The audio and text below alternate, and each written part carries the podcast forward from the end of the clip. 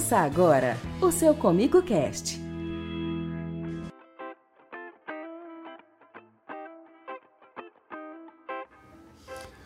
Olá, eu sou o Samir Machado e esse é o seu Comigo Cast, o podcast da cooperativa Comigo. Hoje é quinta-feira, 17 horas, e cada quinta-feira, 17 horas, a gente tem um novo episódio do Comigo Cast no ar. Eu hoje estou aqui com um pesquisador, doutor, né, do Centro de Tecnologia da Comigo, o Jameson Paulo Almeida. E ele vai bater um papo com a gente aqui sobre alguns experimentos que ele apresentou resultados no último workshop da Safra Verão. E essa semana a gente teve também os workshops né, da Safrinha. A gente vai bater um papo. Tudo bem, Jameson? Tudo bem, Samir. Boa tarde. Boa tarde. Jameson, Primeiro, eu gostaria né, que de, de, de, falar um pouquinho sobre você. Tem muita gente, às vezes, que não conhece o pesquisador Jameson. Pesquisador Jameson, inclusive, que eu, que eu, que eu gostaria de dizer, tem uma história muito bonita, uma história aí assim de, de superação. Você é ali da região conhecida por alguns como Goela Seca. Isso mesmo, Samir. Sou natural de Indiara, né? Mas fui criado mesmo ali na, nas fazendas ali ao redor e no distrito de Carlândia. Boa parte da, da minha vida aí morei no distrito de Carlândia. Então, quer dizer, nem da Goela Seca você é, você é da Carlândia mesmo. Isso mesmo. Bom, é, eu acho que é com muito orgulho que a Carlândia tem um filho, né, lá ali da, daquela região, que hoje é pesquisador da cooperativa. Você uma vez me contou uma história que você resumisse ela aqui de forma resumida, mas desde pequeno teve o, o desejo de, de, de ter essa, esse relacionamento com a Comigo, né, James? Justamente, Samir. É, lembro que no início do ensino médio a gente visitou, a professora, na época, a professora Tânia, é, nos levou né, na, no Parque Agroindustrial, na indústria da Comigo. Né? E ali a gente visitou, viu todo o processo. Aí, né, assim, bem de forma é, espontânea, eu falei, professor, professor, eu, um dia eu vou trabalhar nesta cooperativa. Eu gostei daqui, viu? e por um acaso, né, e aí as coisas foram andando, né, Samir? Em 2005 vim, cursei o técnico agrícola na, no, na época Centro Federal de Educação Tecnológica Rio Verde. Uhum. Finalizei o curso técnico agrícola, ingressei na primeira turma de agronomia, ainda Centro Federal de Educação Tec Tecnológica Rio Verde. No, nesse, nesse meio tempo já virou, efetizou, virou Instituto Federal Goiano Campus Rio Verde. Então me formei em agronomia no Instituto Federal Goiano Campus Rio Verde. De Goiás para o Brasil. Aí você foi para onde? É, aí fui para pós-graduação, né? No caso aí fui cursar o mestrado, fiz em Jataí, na época o FG Campus Jataí, hoje Universidade Federal de Jataí. E depois eu fui para cursar o doutoramento lá na Unesp, no campus de Jaboticabal, São Paulo. Excelente. Aonde obteve com méritos, né, o título de doutor. Aí, em 2016, né, teve o processo seletivo, abriu a vaga para de plantas daninhas na, na Comigo. Eu prestei esse processo até antes de finalizar o doutoramento, né, uhum. né, e vim, passei no processo seletivo, assumi e assumi início de março de 2017 e tô, estou até hoje, né? Excelente. E hoje nosso doutor Jameson Paulo. Jameson, bom, sobre a questão da, da, dos trabalhos né, que você trouxe para os produtores que participaram do workshop, você falou aí sobre um apanhado aí de experimentos que foram feitos é, com é, as principais ervas daninhas, plantas daninhas, né, que acometem aqui na região. Entre elas aí, vou citar algumas e eu queria que você falasse um pouco dos experimentos e o que, que o produtor faz aí para poder pode estar fazendo para poder controlar essas plantas daninhas. Entre elas, a primeira aqui que eu, que eu elenquei foi a erva Santa Luzia, um problema que tem muito aqui na região, né?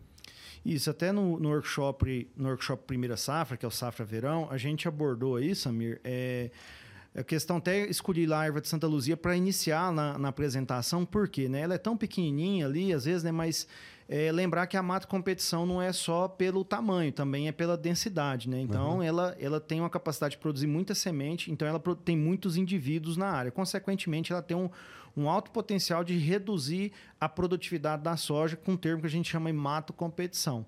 Então, a gente falou um pouco dela e mostrou, por exemplo, a questão da capacidade dela. Por exemplo, o convívio dela aí que a gente coloca aí até, por exemplo, 28 dias, porque não bater na carteira do nosso amigo Rafael, que é da área de Uhum. fitopatologia, mas às vezes a gente fica esperando um pouco mais para fazer a primeira de fungicida, né, e não faz a de herbicida. Vamos fazer tudo junto, aproveitar a operação, né?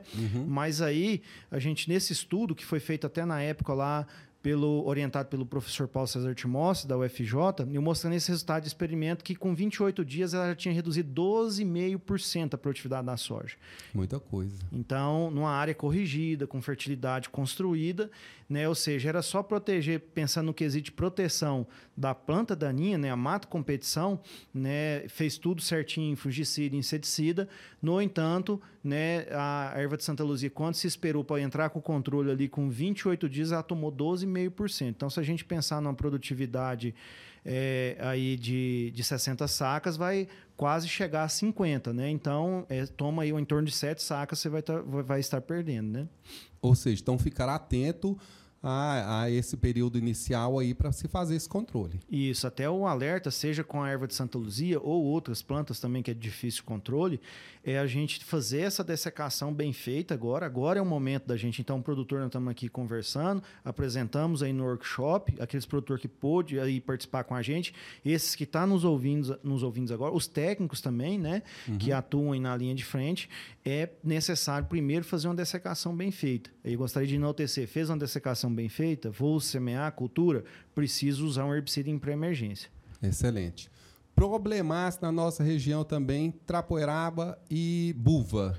Isso, conversamos aí um pouco também sobre trapoeraba e buva. E no, no quesito trapoeraba e buva, nós é, assim firmamos bem, Samir, dentre outros também opções, né? Lembrando aí que a maior parte, né, assim, a- o que, que facilita e que a gente tem usado para controlar planta daninha, o método de controle mais usado é o herbicida, é o meio químico por meio de herbicidas, tá Certo. certo? Lógico que a gente também tem e tem apresentado aí, quando a gente está no, no momento, a questão também da integração de métodos de controle. No entanto, no quesito complexo buva e trapoeraba, a gente mencionou muito a questão do uso de herbicida auxínico, no caso o triclopir, o 2,4-D. né? Então a gente mostrou essas ferramentas aí que são eficientes. Tem outros herbicidas, associações de herbicida que também funcionam? Sim. Mas agora, neste controle antecipado, que é o momento agora de entrar né, para a gente fazer uma dessecação bem feita, para não fazer nada atropelado, a gente tem essa ferramenta que são os herbicidas auxínicos, para buva e para trapoeraba. Gostaria até de colocar, nós estamos tratando desse assunto, ele, ele foi levado na- no workshop, mas nós já estamos próximos aí também da, da próxima safra, né? Então a janela da próxima safra está se abrindo e é importante o produtor já, já, já ter isso na mente, já ter esses manejos todos na mente. É, Trapoeraba e Buva, ainda tocando esse assunto, os manejos são similares. Isso, a gente mostrou bastante resultados aí, Samir, que é, mostrando desde a eficácia né, desse de- do, do 2,4-D. Inclusive, a gente tem trabalhado aí o 2,4-D, o triclopir, aplicações final de madrugada, né, pensando em buva e trapoerá, porque nesse momento até hoje, aqui em Rio Verde, né, você pensar aí a semana passada, teve chuva. Choveu aí na quinta-feira da semana passada. é, aliás, quinta-feira não, né? Choveu na é, de, quar- de terça para quarta, né? Foi. Choveu aí 17 milímetros. Terça para quarta, não, quarta para quinta mesmo, viu, Samir? Choveu Aham. 17 milímetros, né? Então, o que que acontece? É, a gente estava numa condição que a gente fala inóspita e aplicar herbicida. A planta está estressada, mas em pesquisas nossas internas, a gente verificou que quando essa aplicação é feita em final de madrugada, três e meia, a 4 horas até 6 e meia da manhã, a gente consegue um bom controle de forma antecipada da buva e da usando uma ferramenta, que, duas ferramentas que é o 2,4-D e o triclopir. Seja a associação dos dois ou aplicação de um ou outro de forma isolada. Ou seja, e aí também me traz uma eficácia de controle, Samir, aliado a uma economia, né? Porque senão, se eu deixar para dessecar muito próximo, 15, 20 dias antes do plantio, ou às vezes, né, o pessoal faz até 10 dias, né? 15 dias ainda tá com 20 dias ainda está com uma certa antecedência. O que, que acontece? Eu vou ter que fazer, às vezes, colocar eh, misturas a mais de herbicida nessa cauda e que vai me encarecer. E possivelmente pode ser que, como é uma planta de difícil controle, ela vai ficar rebrotando lá depois no meio da soja. Certo. Atento aí, então, produtor, a essa questão do horário aí, muito importante, né, James? Isso. Jameson, nós temos aqui uma, uma outra planta daninha, que é a, a vassourinha de botão, e eu quero fazer aqui um, um- um questionamento muitas vezes se confunde a, a, a vassourinha de botão com a erva quente. Os controles são parecidos? Se fizer o mesmo controle, dá, dá para controlar as duas?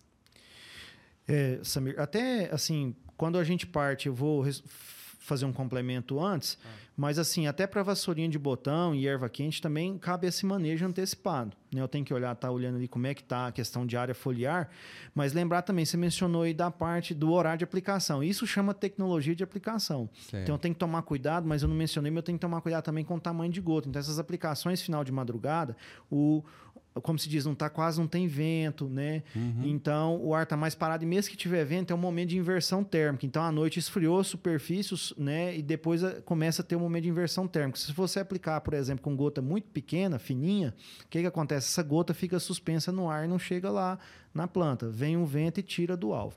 Sim. Na questão que você mencionou da erva quente e da da vassourinha de botão, é, elas são primas, né? Se a uhum. gente olhar na, na, na questão, uma chama é, são todas aí do gênero Spermacossi, mas de espécies diferentes. Então, às vezes, quando ela está pequena, a gente confunde, né? A gente que está lá no dia a dia, ou o próprio produtor também, que às vezes ele faz trabalho de monitoramento, tem, pode ser que se confunda as espécies. Você aplica na vassourinha de botão um determinado tratamento, acreditando que é a erva quente. Ou seja, você aplica na vassourinha de botão achando que é erva quente. Aí não mata, não consegue o controle, tá certo? Não vai fazer um, ter um controle eficaz.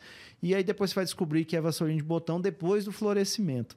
Porque aí? a inflorescência das duas é diferente. Aí você uhum. consegue identificar com facilidade. Então é, é, é, muito importante o produtor estar tá atento a conseguir fazer esse reconhecimento da, da, da, do, da vassourinha de botão de forma eficiente. Não confundir ela com a erva quente, porque senão ele não vai conseguir uma efetividade no controle. Justamente. E a gente até publicou um artigo aí na, na, revista Cultivar Grandes Culturas e na nossa também, revista interna, né, no Informe Sim. Comigo, alertando sobre essa questão e também sobre os tratamentos eficazes. Aí o que eu gostaria de deixar aqui, o Samir registrado, é que procure o nosso agrônomo, se tem a dúvida, né, que o nosso agrônomo vá na propriedade, olhe e que é para recomendar o, o, controle mais assertivo possível, porque é uma planta daninha de difícil controle, é de uhum. difícil, né, eu, ela está lá na área, a, o, a semeadura da cultura da soja se aproxima, eu preciso controlar controlar ela, preciso dessecar ela, tá certo?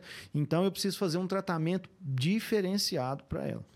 Eu, eu, gostaria até de colocar aqui uma, uma, uma situação é, mais de alerta nessa questão. Por mais produtor que você tenha certeza que é, que é a vassourinha de botão, ainda assim consulte o nosso agrônomo. Justamente. Para reforçar essa certeza sua. Né? Justamente. A gente tem conversado bastante, os colegas é, a gente troca bastante, tem essa troca de informação. Então, esse, esse, esse traslado de informação fácil aí é, é, traz, muito, traz muito resultado aí para o produtor. Jameson, para a UNA ali, tem apresentado uma situação e eu queria que você falasse sobre ela. Ali naquela região a gente tem, tem uma, uma, uma infestação aí da, da, do capim-pé de galinha e uma variedade aí se apresentando resistente a, a apresentando resistência a alguns herbicidas. Isso é, é, foi levantado por vocês e o que fazer nesse caso? Torna-se um, um, grande problema, né? Isso. É, falando nesse traslado de informação, Samir, o nosso departamento técnico é, entrou em contato. Desde 2018 a gente tem monitorado de perto.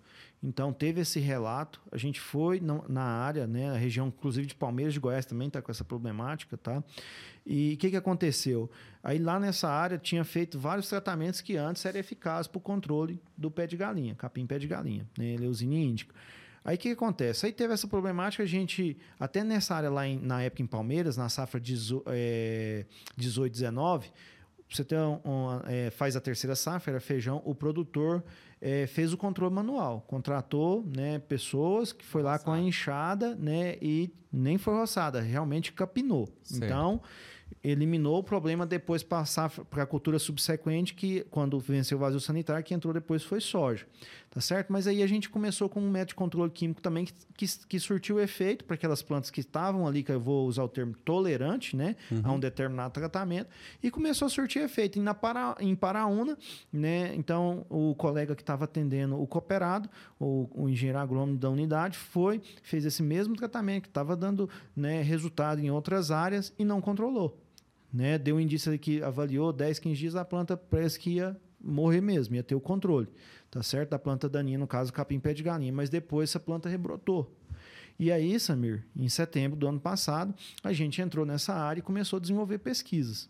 Então a gente desenvolveu lá mais de 10 experimentos só para de curva dose resposta de herbicida, né, de diferentes herbicidas para ver. E nessas curvas dose resposta a gente chegou a aplicar que é um estudo que é assim, não é nada agronômico isso aí, né, fala assim que vai ser feito é, na prática, é um estudo científico. A gente chegou fazendo esse estudo de curva dose resposta aplicar 32 litros de glifosato tá certo? Que é um padrão. Você faz uma dose mesmo muito, muito, muito acima, certo. que é para ver como que é a resposta de diminuir essa população. E não controlou. E aí a gente encontrou lá um herbicida atrelado, viu, Samir? Uhum. Atrelado ao controle é, mecânico, que foi uma roçada com um modelo de roçador aí que o pessoal conhece como Triton, né, que é um, tipo um desfibrilador, usa muito para roçar soqueira de algodão. E aí fez essa roçada na rebrota inicial, que aí já foi em janeiro desse ano que a gente fez MSMA urânio e controlou. E essa área cooperado lá, é, no caso, é uma área. São três pivôs que pegam uma área em torno de 70 hectares. Então ele não conseguiu cultivar a soja. Porque nem glifosato e nem os graminicidas estavam pegando, controlando. Então, só para é, deixar aqui registrado, né, teve também, a gente chegou a aplicar até 10 litros, né, e na curva dose-resposta, 10 litros de cletodin, do Select On Pack, marca comercial. Uhum. E não controlou tá certo? Uhum. Associou cletodin com glifosato, não controlou. Aplicou até seis vezes mais a dose aí do aloxifop, né, conhecido como é, um dos, dos, do, dos produtos comerciais, o Verdict Max, não controlou. Nada.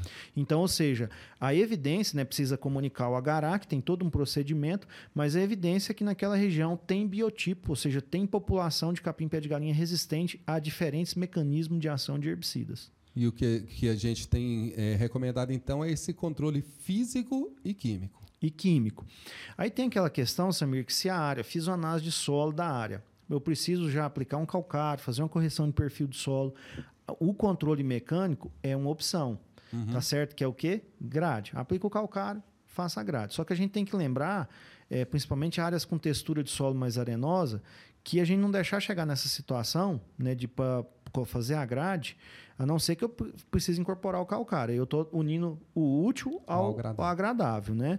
É, porque eu vou queimar matéria orgânica, eu vou né, desestruturar o solo, mas tem cooperados que optou por grade. Aí o alerta que a gente deixa, que mesmo sendo fazendo a roçada e aplicando o MSMA mais diuron, tem que estar atento também na possibilidade de usar herbicida em pré. Fiz a grade, controlei as torceiras velhas, né, que estão que ali que eu não consegui controlar, mas eu preciso semeia cultura precisa aplicar herbicidas que têm eficácia para controlar a sementeira, porque uhum. senão esse capim vai vir no meio da soja, eu vou aplicar glifosato, não vai controlar, eu vou aplicar graminicidas, no caso aí, cletodin, verdict, não, não vai, vai controlar.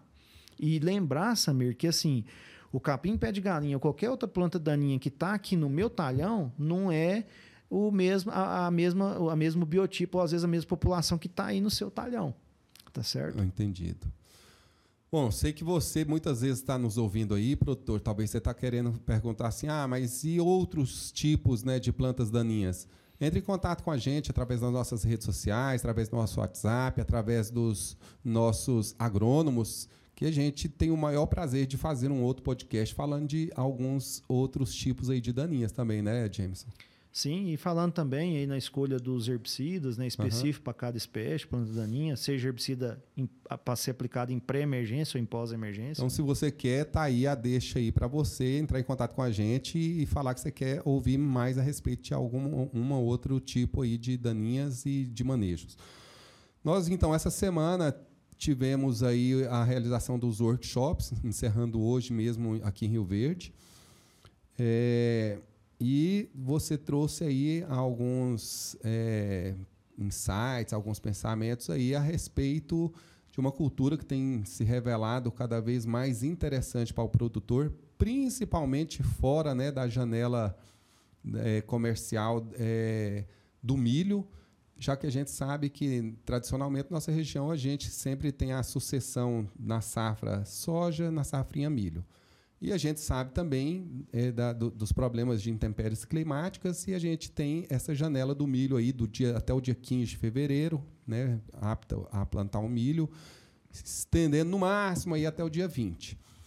Após essa data, a gente tem ah, mostrado aí para o produtor a possibilidade dele começar a adotar aí o, a utilização do sorgo.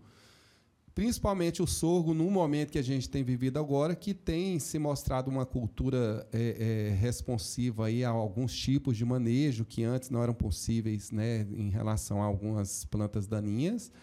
E também, comercialmente falando, do ponto de vista econômico, uma, cultura que responde. A gente sabe que na nossa região a média aí tem sido de, de 47,66 sacas por hectare, mas a gente vê produtores aí batendo aí na porta dos 100, 110, 120 sacas.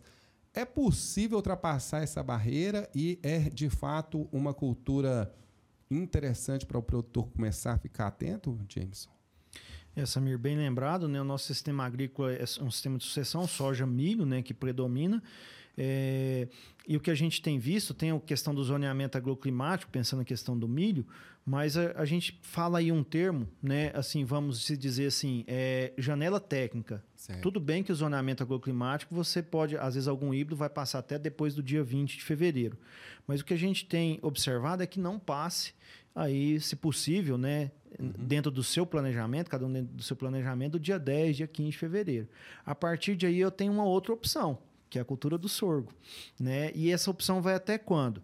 A gente tem visto nas pesquisas nossas aí que é uma opção que vai aí até a primeira semana ou o final do primeiro descende, ou seja, os primeiros 10 dias de março, não passar disso também. Certo. Aí o que a gente viu esse ano, citando esse ano, Samir, é que as chuvas cortaram mais cedo. A gente teve, no caso lá na, na estação de pesquisa, no Centro Tecnológico da Comigo, né, que fica ali ao lado do Parque da Feira, da Tecnoshow, né, a, teve somente uma chuva em abril, tá certo? Então, e em maio, depois eu acredito que teve umas duas, duas. só, sabe? E cortou. Ou seja, é, às vezes eu tive muita chuva concentrada no estabelecimento da cultura, mas eu não tive chuva no pré-florescimento e não tive chuva no enchimento.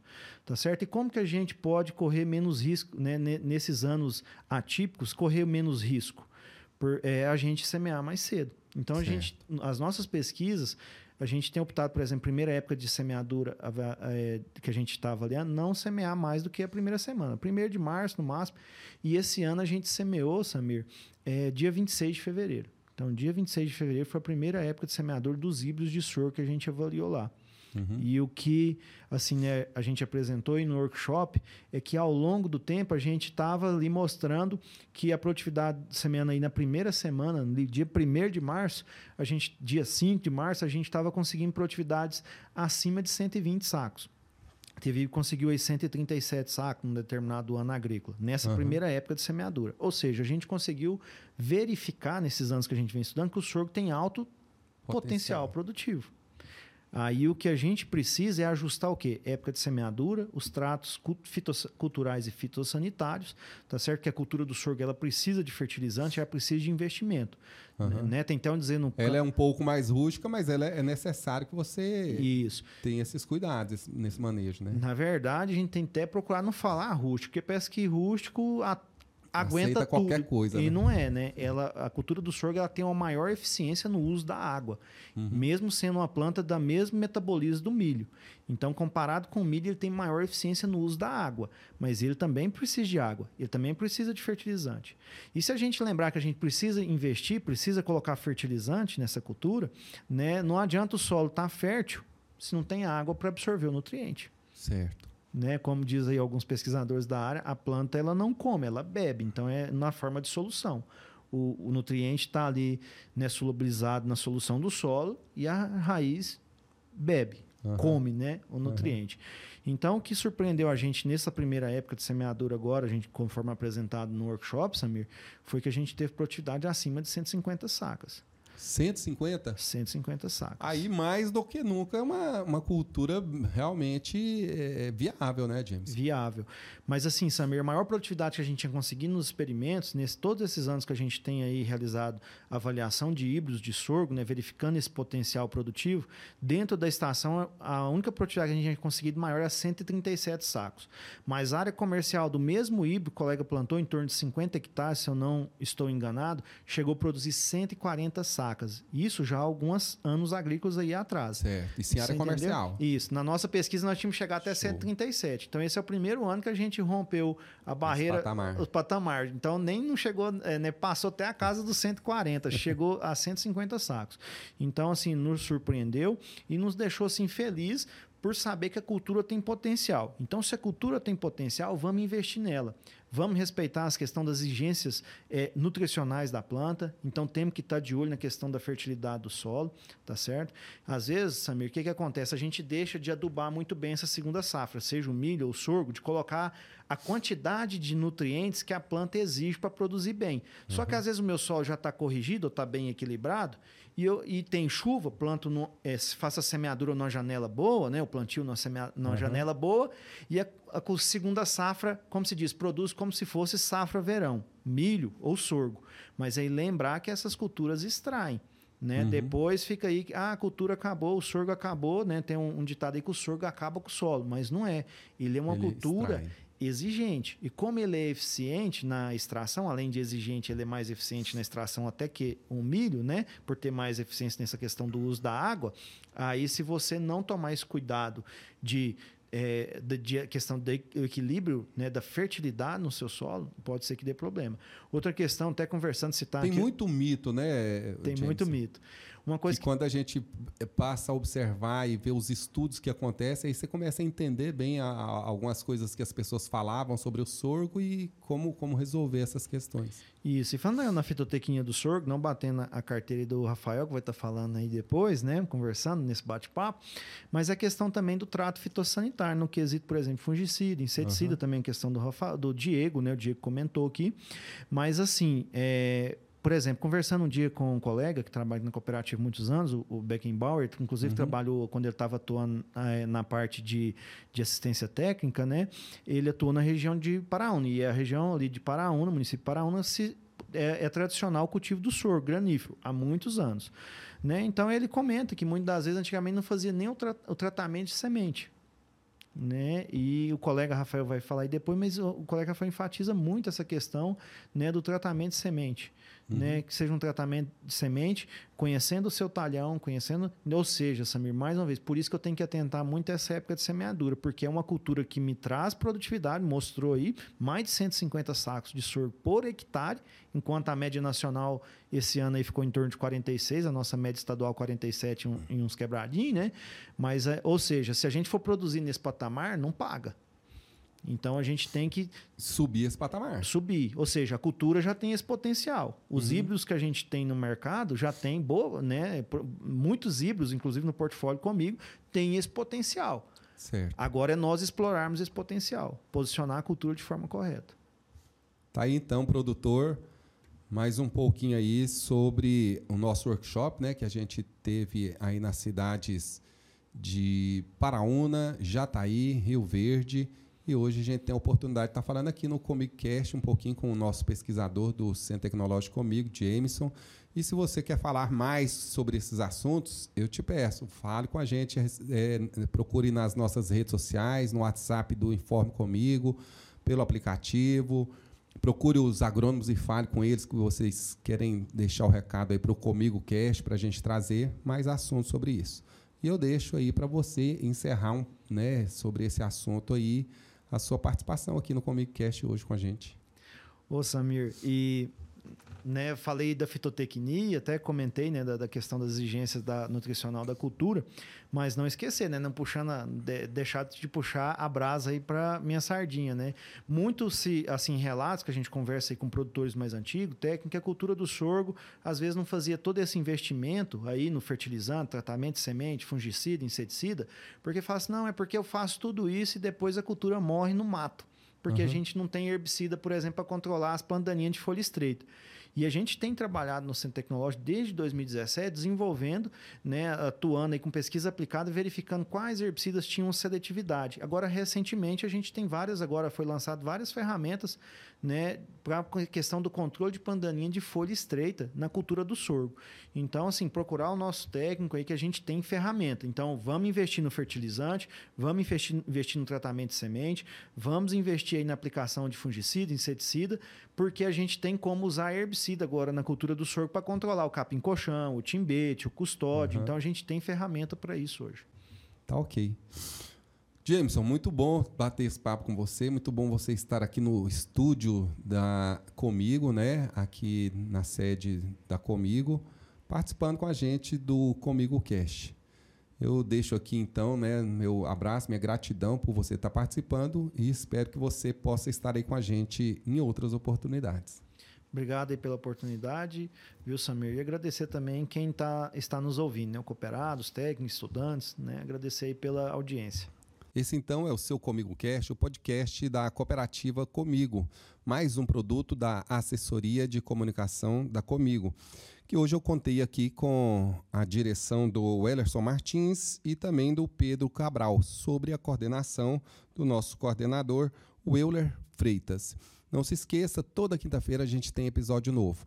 Se você quer ouvir outros episódios, é, você pode ver, consultar e baixar no site da Cooperativa Comigo, comigo.coop.br, no aplicativo Comigo Cooperado. Se você não tem baixado, baixe no seu celular, através de lá você vai ter acesso e também nas plataformas de streaming como o Spotify, procurando por Comigo Cast. E não se esqueça, toda quinta-feira eu espero por você às 17 horas em mais um novo episódio.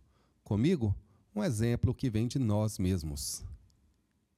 Termina aqui o seu Comigo Cast. Baixe outros programas no nosso site www.comigo.com.br. Até nosso próximo programa.